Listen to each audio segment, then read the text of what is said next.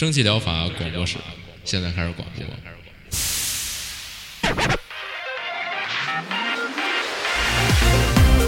百无一漏萃取最新精品游戏，一游即知，化解日常生活压力。聊尖儿的，聊缺的，就聊你们等着听的。蒸汽疗法让游戏成为您生活的良方。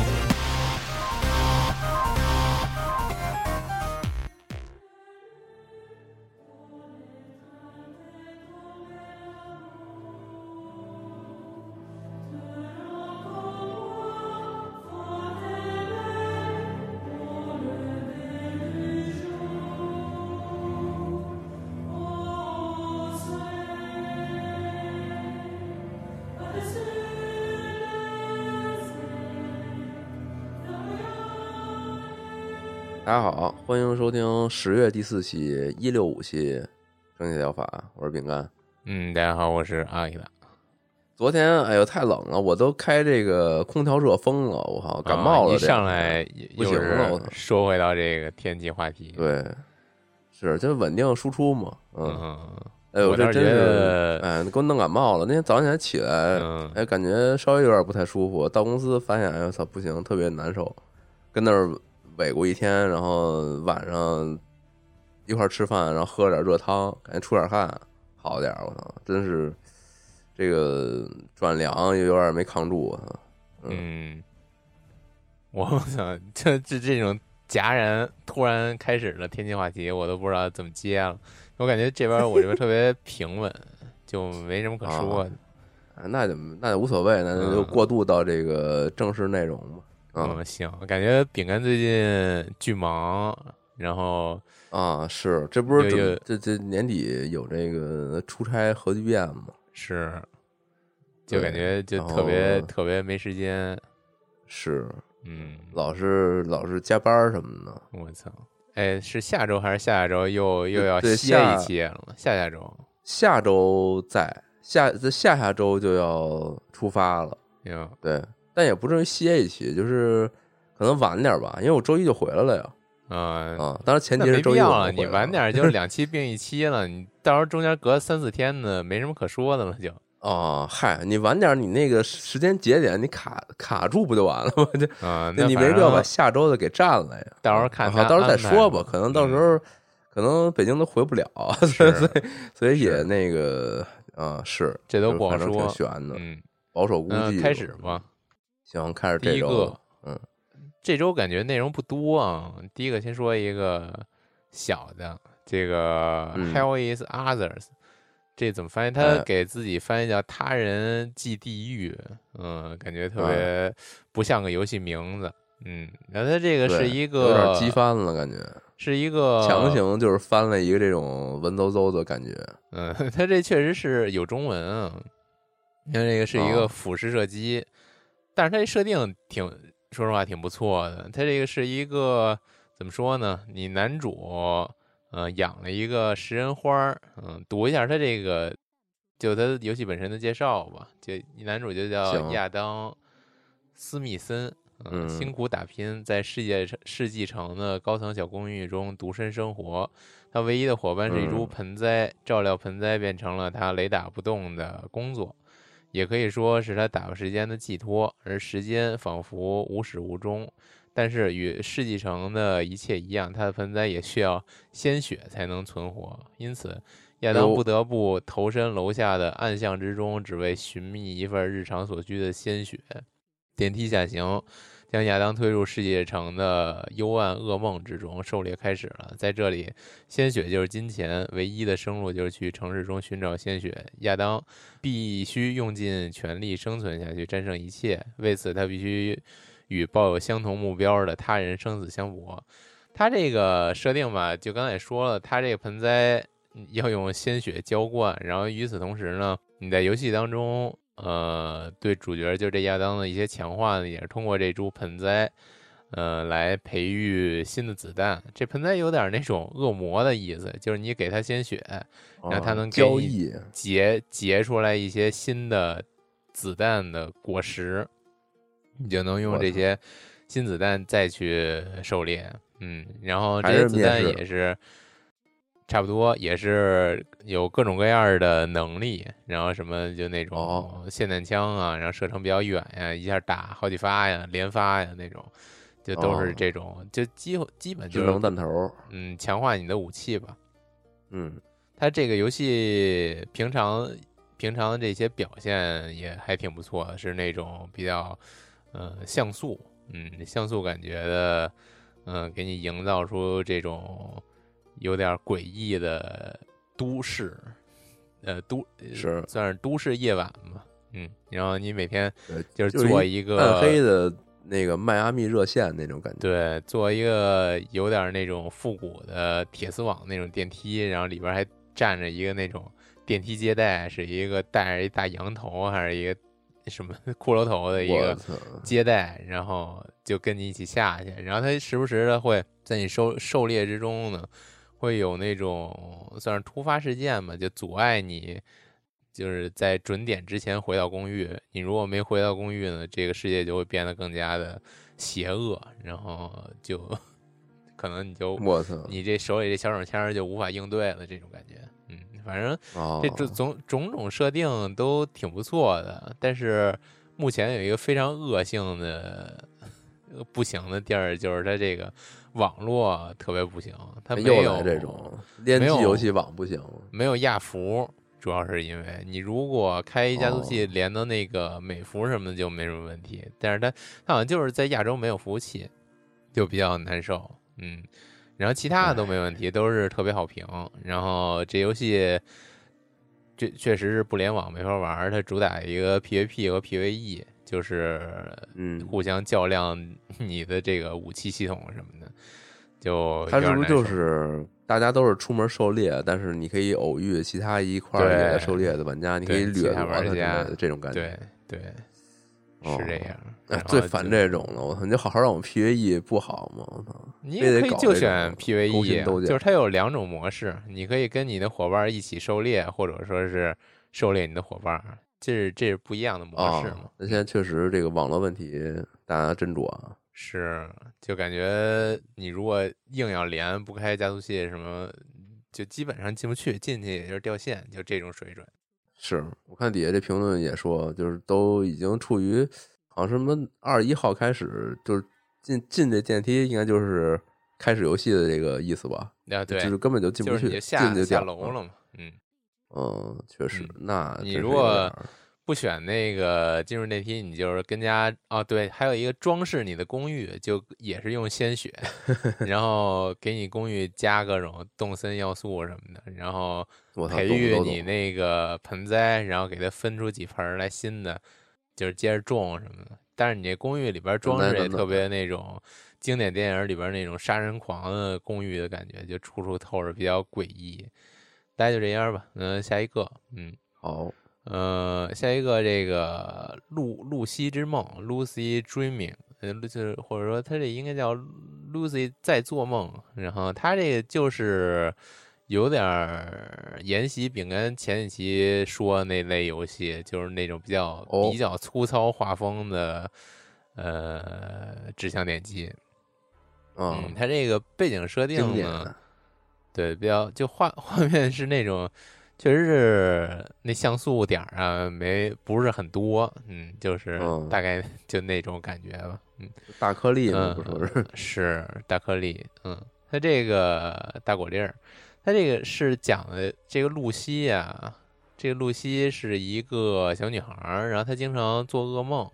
她每次哦噩梦都好像还挺奇怪，或者说有有点跟现实联动的那种感觉，所以他就特别苦恼。奈德梦游记，所以说你要干的事儿呢，就是在这游戏里边儿，这游戏也就是露西的各种噩梦，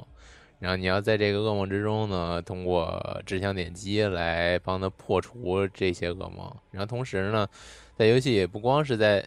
不光只是在梦里，然后也会跟现实里边有一些穿插，然后你可以在这个两方向，然后同时的解谜，然后最终呢，就是破除他这个总做噩梦的这个怪癖。怪癖，他这个 对对于这个 合着是故意游，戏游戏就奇怪的病症嘛，游戏对于自己的介绍哦还说要找出凶手，然后你就是一做梦的，哪还有凶手？就还挺诡异的吧？嗯，有人害，就感觉我记得之前做梦在你耳边说，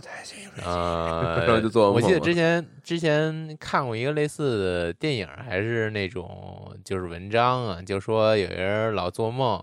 然后说梦里边总有一个人指使他就杀了谁，然后梦里边在梦里边梦见的这些角色不都是现实中你见过的人吗？大部分情况下都是。然后他就哦说他梦里边就总能听到一个声音说，就是你杀了他，这是梦，没事儿，然后你给他杀了吧。到后来就越来越分不清这是梦还是现实了，就是因为他曹操之前之前在那个为什么是曹操？就吴昊梦中杀人嘛，不是那是曹操吗？那不是张飞吗？是曹操我操，大哥了，我操想着那个睁眼睡觉啊，然后呃，就说回这游戏吧，嗯、就这游戏也是也是这个你扮演这小女孩儿，然后嗯，但是吧，它确实挺符合一个小孩儿做的噩梦的感觉，就它整体在这个噩梦梦境里边儿，还是有点像一个游乐园，它特别像一个儿童视角来看到的成年世界。嗯。哦，比较嗯然后会有一些对比较童趣的世界，但是会有一些诡异的，也不是诡异吧，这些看起来又童趣又邪恶的要素出现，就导致它整个这个画风就有点诡异。嗯，就大家哦可以想想自己小时候做的噩梦是什么感觉，就是你现在看看来可能有点好笑，但是也也有点害怕，就是那种感觉。那嗯做的还原的还还原的还挺到位的，觉得记不得嗯的你就看着这游戏就嗯就可以理解了。但是呢吧，我觉得我做就是就常做的这种比较令我特别痛苦的噩梦，就是总是去伤害一些就是我熟人。那我也不知道我刚才为什么说的那个嘛，就是有声音指使你，这反正在在梦里你弄弄死他什么的，囊死。对，就比如说就是做梦梦见你，然后把你摁的胯下就打，然后就是嗯狂打，给你打爆了都，就是做这种问梦。行嗯，，对，就就感叶问是 现实中受到 受到什么压抑了的感觉。然后说回这个嗯、游戏吧，然后最后想说一点就是，她这个女主啊，就这小女孩儿啊，虽然是就是她即使是像素点的，但是她这个脸也特别的成年人的感觉，而且特别给我一种成年男性的感觉，就特别像那种上班族那种大叔的脸，就是这我觉得很微妙啊，就是他在他这噩梦里还显出一副非常自信、非常无所谓的表情。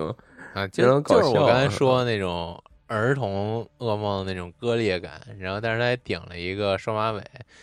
嗯、就挺怪异的吧，嗯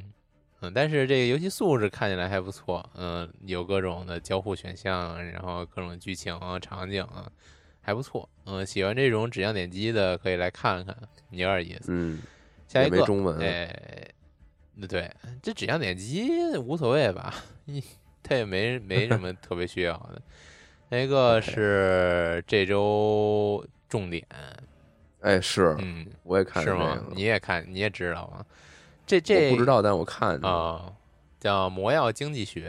哎，哎，嗯，或者我翻译叫要贩子。他这个作者吧，之前很久很久之前就开始在推上一点儿一点儿破他做的这些游戏的角色呀，或者说一些新的技术难题，我攻克了，就发推上，然后大家吹吹一吹什么的。嗯，然后嗯，就是好像发了好久，然后我也不记得发具体发多久，但是他这周这游戏终于上了，也还挺可喜可贺的吧。它这是一什么游戏呢？是这个游戏主角啊，作为这么一个女孩儿，继承了自己叔叔的魔药房，嗯，然后你就要经营这个、呃魔药这工坊啊，然后炼各种的丹药。然后卖给 NPC，然后同时呢跟 NPC 做一些交互，然后也从他们那儿进货呀，然后再调出更好的药啊卖。然后但是这不是最核心的，最核心的为什么它叫魔药经济学呢？你得跟嗯，你得跟这些宾客呀、顾客呀讨价还价，这才是最核心的。讨还还价的点在于你要用手中的各种卡牌来讨价还价，就是说你打出一个一个牌，然后说这牌有什么效果，然后可能就能让你这个药卖高一点啊，就有点像之嗯前那种。呃，典型的美式 RPG 里边那种，你点那个口才选项，你就会出一些是。就是可以把你的道具卖得更高的选项，就类似于之前那个 Griftland 欺诈之地，啊，不就有一个环节嘛？对就是用卡牌来打嘴炮嘛。对嗯。他这个也挺像欺诈，确实挺像欺诈之地的，就是呃，你一开始跟 NPC 讨价还价的时候呢，你可能还不熟练，就是手中的卡牌就比较少。然后随着你越来越这个交涉越来越多呢，你可以从 NPC 那获得一些交涉技巧，也就是升增添了你新的手牌。然后你哦获得这些技巧之后呢，对，就可以在之后的交涉中打出更更怎么说得分更高的牌牌组吧，就大概就是这个、嗯核心玩法就是这样。嗯、然后同时这些牌组或者说是 NPC 的好感度呢，也可以帮助你来这个进一批新的药的原料啊，然后能让你调出更好的，然后品质更高的魔药，然后再卖更高的价格，大概就是这么玩儿吧。然后其实吧，它这个玩法并不重要，重要的是它这个游戏的人设特别好。如果你觉得说完了刚才对刚才那些玩法你不感兴趣，你也要来看看这个人设，它这人设真的是嗯，挺不错的。就我个人感觉，就一开始看的时候有点《守望先锋》的那种风格，嗯，然后它建模也是，完了，然后三 D 区啊、对，即将加入三 D 区，哦，对，《守望先锋》说到《守望先锋》，最近新出那个《守望先锋二》，呃，那副标题叫什么来着？就说，不是有人吐槽说这个《归来》，就说我看的片儿的主角怎么都来打游戏啊？不是都都都都都变成游戏主角了？然后嗨，那不是有一那图吗？那 Diva，然后说，哎呀，这个《守望先锋》关闭了，我没有加了，然后发现一回头啊。是那个 P 站，说这是你永远的家了，是是，嗯，呃，那就说回这个吧。这个 游戏角色确实是挺不错，它相较于《守望先锋》嗯。更偏于美式漫画一点儿，就是漫画风格嗯。更重一点儿。然后它建模，嗯，也比较搭吧，嗯，就是嗯。那种比较典型的美式风格的建模。然后里但边是说实话啊角色的，嗯，就是相较于商店页的这些游戏截图呈现的这个三 D 形象，我其实更偏爱它这个游戏封面这个二 D 的形象，我觉得这个更好看。嗯都行嘛，个人审美嗯对，各啊是有各的 3D 那也很棒啊嗯，行，就大家可以都来看看，嗯、但是吧，它现在有一个虽然是特别好评，它现在 bug 也挺多的，可能毕竟也是个人开发刚上，呃，里边会存在一些非常恶性的 bug，就导致你这个游戏完全无法推进的那种 bug。我也不知道是 bug，呃可能这主要是看这种评论还挺多的，可能确实有这个问题。呃，反正目前还是我觉得推荐还是先观望一下吧，期待它后续修复。它这这个游戏个甚至并素不是质爷爷啊，它都是正式上来是是，素质确实还是挺高的。然后现在呼声也是好评一片。嗯，嗯，看看他这个能力如何，之后能不能把这些这个问题都修复吧。嗯，这大概就这样吧。。其实近些年有好多这种，就是你不再是当这个奇幻 RPG 里边的这个英雄了，就是你都是当那些啊服饰，嗨，就是服务业，然后什么，比如给他们打盔甲，然后或者说给他们就是整理东西，给当当当管家，给他们当什么经营者什么的。这就来一个卖卖药水的，对，嗯反正挺经典的题材，但这个就做的特别特别好，特别吸引是人。，而且它这个不光人设好，它里边这些你这个魔药工坊你也是可以改造的，它有各种各样的，你改造你的药缸啊，改造你的那个壁纸、地板啊，就这这要素大家都懂，就反正都有，嗯，这还不错，就缝的都是好东西，嗯，是还是得暖暖啊。嗯那你下一个没了，就换你了，行，换我这边儿，我这边儿这周其实我也还是看了不少，但是也还是删掉了一些吧，就是都还挺中规中矩的。第一个先还是一个小新闻吧，就这 P 五 R 上 PC 了，那之前应该没上 PC 吧？他是这次上了 PC，然后上了 Steam，嗯，而且也上了 XGP。之前没玩的话可以试一下，啊，然后我听我因为之前完全没玩 P 五啊，我听他们说这个 R 是就是有新的剧情，然后后边也有这个新的展开，但是你要是玩过原作的话，就是你你这个 R 还要再重新玩一遍，是吧？这有点我不知道，等于是一新游戏，我都没玩过。嗯，哦，他可能就是跟之前我是不是玩过那 P 四 G 嘛？跟那个可能类类似吧，就那种导演剪辑版这种感觉，我也不是很了解啊。反正就是上了啊，这个反正是牛逼的游戏，有机会能在 PC 上玩到的话，大家可以再试试啊。嗯，而且那 P C G 我也是直接玩的 P C G，我也没玩过 P 四，我也不知道它是那个是加了多少，确实不好。说这你对于我这种它这系列，嗯，对于我这种不喜欢反复玩的人来说，可能就有点痛苦。嗯。行，反正这个进 XGP 可以，大家感兴趣可以试一试。行，大作啊。然后下一个，下一个是这个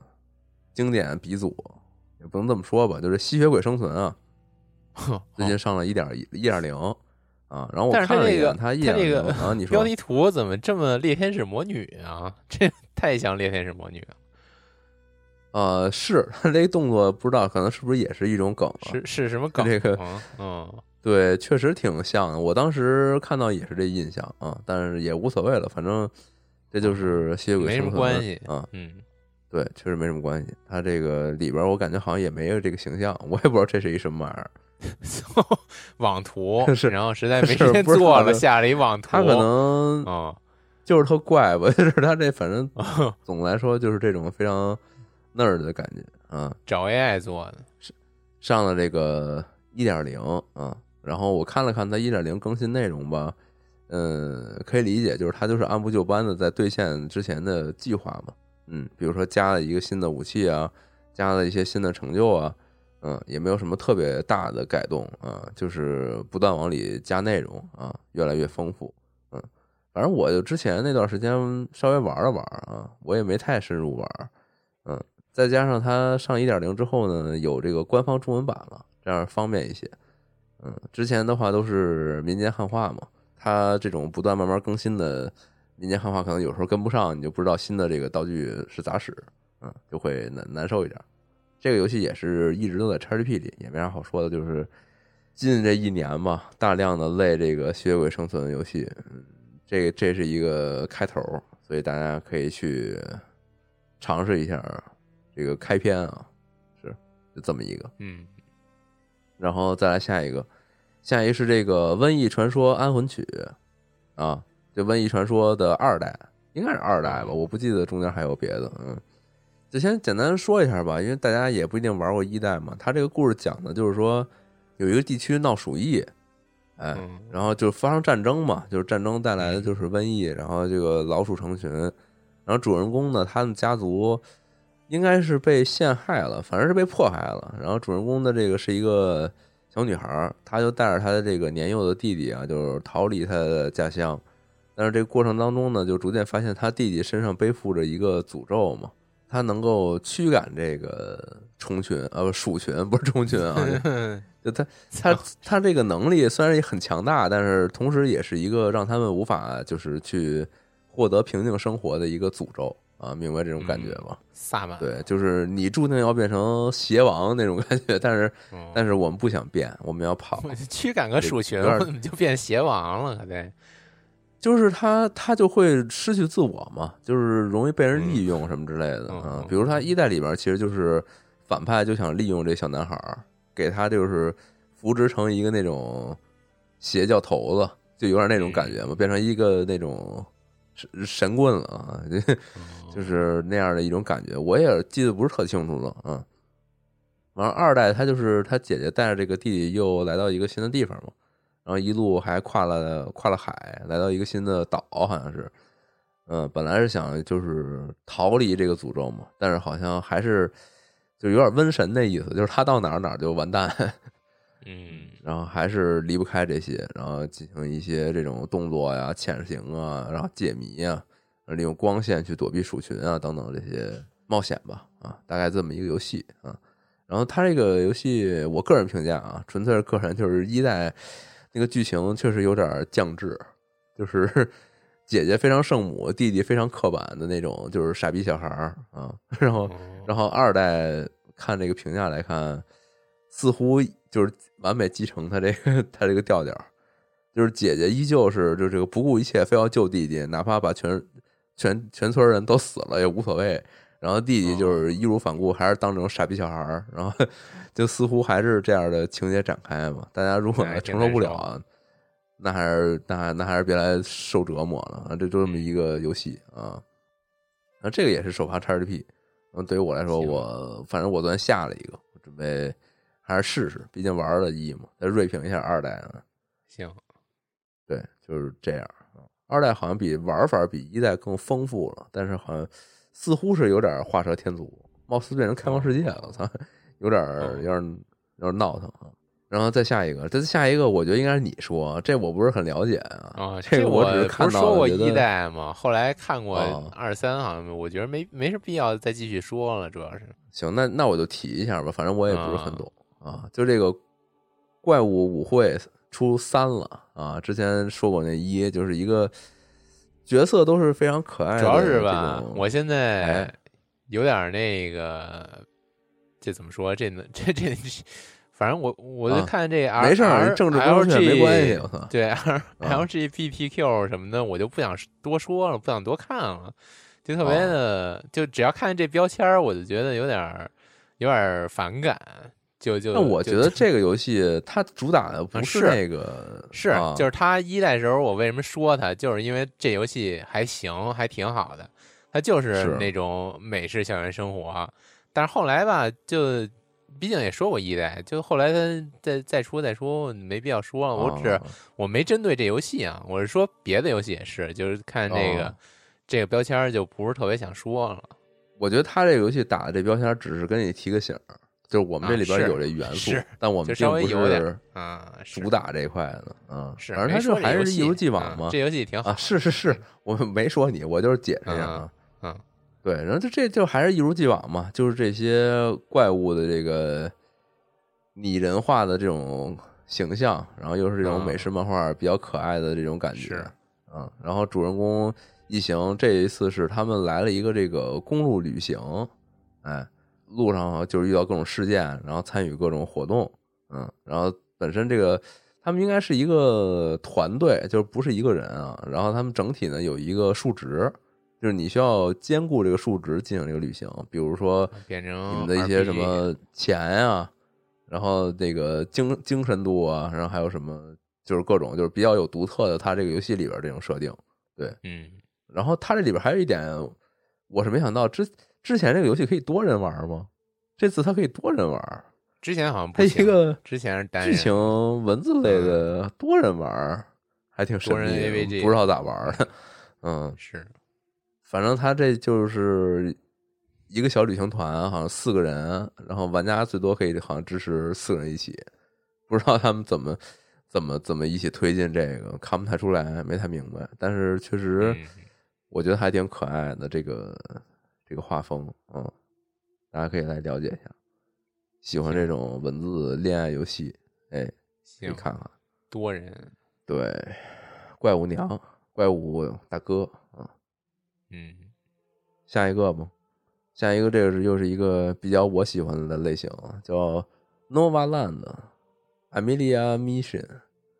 这个诺诺瓦大陆艾米里亚的任务啊，嗯嗯它又是一个那种类异形工厂那种作品，就是你是一个白手起家，然后开开始手搓矿石，搓搓出这些原料之后，开始建一些小工坊，比如熔炼这个矿石变成锭，然后再拿锭去打造更多丰富的东西，然后以及像你这个自动链条传送带，然后什么摇臂，然后 就是这些哦这个能源供给铺开之后，就是整个一个自动化链条来进行帮你采集，就这个比较典型的这种游戏啊。但是它整体是一个那种比较活泼的这种像素风格，其实比较可爱，走的是这个可爱路线。人物是这种二头身的一个小人儿，就是又是那种比较简单像素，对，简单像素，就是一个人用不了五个点儿的那种。是他那脑袋可能就六个点儿吧，嗯，是是是，那脸一共可能就六到八个点儿啊。嗯，对，就是比较可爱，比较轻松吧。然后它里边这些，我觉得这个逻辑链条也不是很复杂，因为它它里边是有这个无人机的这种系统，就是可以帮你直接搬货啊。它无人机系统如果做的门槛没那么高的话，我觉得应该还是挺灵活的。毕竟你像，如果你玩异形工厂，异形工厂后期应该也有无人机，但是它效率不高嘛。它最最高效率的还是你去铺那传送带以及那个就那些机械臂，然后实现那个自动化的平衡嘛。嗯对，但是这游戏感觉没那么严格，它还是一个比较休闲的啊，就是摆了摆了，差不多就可以实现你要做的事儿了。嗯，而且里边儿，嗯，它是一个外星球嘛，你就是一个殖民者吧，就像是它嗯当地有很多这种原始生物啊，你可以和他们交好，然后跟他们去，就用比较友善和平的方式去，还是去利用他们吧，可能。嗯，就比如说这东西它，它它能那个，它能出产什么资源，或者说它有什么能作为劳动力什么之类的，就把他们收收编过来养着。够嗯邪恶的，嗯是，就是没没办法吧，就是嗯嗯，毕竟毕竟你科技树比他们高嘛，它就是一堆原始动物，反正就是这么一个。然后现在目前这个《艾米莉亚 Mission》是这游戏的一个序章啊，免费可以玩儿。嗯这游戏正式版还没上，正式版呃不知道啥上啥时候上，它现在就是一个序章已经推出了，目前是特别好评，嗯，也有中文，就这样。然后嗯下一个就是最后一个了，这周确实不是很多呀。最后一个是这个战锤四零 K 舒塔斯布拉的 Tiff，啊，这个枪血牙啊，嗯这个枪血一听就知道，这个这组是之前做那个枪血黑手党啊，有没有印象？你还玩战黑手党。哦，这这 刚说完是枪血黑手党，怎么直接就跳到战锤了啊？确实，这战锤，非常少见在游戏里边你说战锤，不是在因为战锤游戏都太拉呀。就是我哦我虽然很喜欢战锤这设定，啊，我也啊很喜欢，比如说之前那个战锤星际战士一，就蓝 buff 无双，哦那我也玩了，而且之前那个战锤的发布会不也就是就是已经公布了那个蓝 buff 无双二嘛？就我还挺期待这个，但是但是毕竟就是战锤的游戏，它因为就是疯狂的向外释放自己这 IP 嘛，就是哦就什么垃圾游戏全都有，就真的很难受。你能你很少能从这个战锤唯一的印象就是它动画做的挺好看的，啊、那那其实就是它最。最正经的那几篇，就是四、啊是就是《战争黎明》那个系列，它里边嗯那个动画啊。但《战争黎明》也就那么一点儿嘛，就是它真的是它战锤游戏里边 非常少的一部分，但是但是大量的就是质量非常的参差不齐的啊。可能有人喜欢，有人骂，就是那就那种就是特别都都是那种褒褒贬不一那那种不知道它这类型作品，是一个什么经济运作模式？它这个 IP 就是人人都可以卖，嗯，海量赚钱就有钱，哦嗯。行吧，对，然后这次这个就是跟枪血黑手党那组合作做的这个四人合作横版射击，哎，就是还玩法还是那个玩法，但是整体换了一个这个战锤四零 K 的皮，嗯，然后这个皮我觉得还是比较少见的，就是他用兽人儿当这个主人公，当这个玩家控制的角色。对，因为你像我玩的也不是那么多嘛，要么就是帝国，要么就是星际战士，要么就是机械神教，可能是这些为主。然后包括之前有那个涅克罗蒙达赏金猎人，就你也是就比较正派的这些这这些人嘛，就是你很少当这个兽人绿皮啊。嗯，嗯，当然，这个像《战争黎明》里边也有绿皮的战役啊，但是这种就是也都是一个其中一部分嘛。但这次这个是彻底就是你是绿皮为主人公啊，然后你勇闯这种朝都城市，然后跟这种帝国和星际战士作对，还挺 还挺牛逼的啊。你 像它里边这个，其实可以念念它的介绍嘛，它这个介绍本地化做的还是非常的到位啊。说这个数个世纪以来，路提斯普里莫斯一直在为战乱肆虐的阿马基多顿生产各种急需的物资。哎，这就是一个朝都嘛，就是相当于生产工厂啊，你得理解。许多人为此所吸引，来到了这个星球掘金啊。这其中也有伟大的战争头目欧格鲁克古崔卡，嗯，就是你这主人公吧，叫战争头目挖 BOSS 啊。自打自到达后，古崔卡啊便夺走了你最为珍贵啊。对不起，我理解错了，这古崔卡原来是一反派，是一反派，嗯，是古崔卡夺走了你珍贵的这个毛发石龟壳。啊！你满怀复仇之心，发誓不惜一切代价要夺回你的魔法师威者，并证明谁才是真正的挖 BOSS，谁才是真正的老大。你在露丝普里莫斯的冒险之旅由此开始啊！就是你 就是这么一个，可能你的小宠物吧。这是毛发史奎格，应该是他那个就兽人里边那种小的小小动物那种单位。嗯嗯，小狗对。就可以理解为吧，就把你小猫给给抢走了，你要去救你那小猫啊，然后这一路疯狂烧杀掳掠，与人类、兽人乃至基因篡夺教派一一战到底啊，就是这么一个这么一个游戏。再加上它本身《枪血黑手党》的那个比较爽快的，然后那种比较无厘头、比较恶搞的情节与画面呈现嘛，比较卡通，但是又特别的暴力啊，就是那种感觉啊，嗯。对，但是其实之前我玩过两座那个《枪血黑手党》，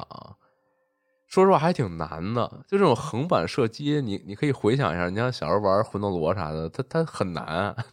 它这个，比如四面八方来怪啊，然后你的那个血量啊、弹药啊非常有限啊，这些东西就搞得这个难度很难降下来。但是你说他他兽人嘛，他就必须有这气势嘛，就得这个哇能量，就走起来就必须得大杀四方。他要是 玩家这个玩的小心翼翼，可能是不是就有点没那味儿了？不知道他怎么平衡这个。嗯，我还挺喜欢这个的，我属于是双厨狂喜了，因为我本来就喜欢那潜水黑手党嘛。嗯，这样给你放了。对，给我放一块儿了。这个反正是之今年早些时候吧，那战锤那个发布会上就是放的，当时还觉得挺眼前一亮的，因为就还是这个原因嘛，就是战锤游戏真的。没有那么多好游戏，所以能有一个这个就还可以啊，还而且还挺独特的，控制这个 控制这挖 BOSS，哎，哦对，就值得一说是它不有最多四个人玩家一起玩吗？你这四个玩家是扮演不同的这个兽人角色，你们的这个能力还不一样，哎，他还不是说就是你们拿武器不一样，就是你每个人的技能都是跟着那个战锤的这个设定走的。具体它是怎么分的，就我就不是特别懂了。嗯，大家游戏里去了解一下吧。行，他有点兴趣，想玩一下了。回头看有没有一块玩的，买玩玩。嗯，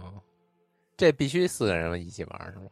呃，你一个人也可以，就是人多的可能简单一点吧。就是人多的可能是那种拖着往里续命，你知道吧？就是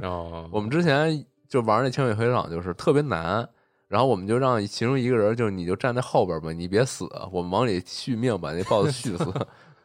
那你要一个人玩的话，你命就就死完就没了嘛，对吧？是。然后他这好像，他就就是那种接机的那种感觉，就是你要 continue 嘛，然后你再再进来就接着打。那如果你是多个人，你不就可以就是挂着 往里一直 continue 吗？是，嗯，大概就是这么个游戏吧。啊，行，那就没了。是，然后这周差不多就就这些了啊。然后下周啊，下周还是会照常更新啊，但是下下周就再说了啊，到时候再不好说了。嗯嗯，行吧，那就这些。那这样，这周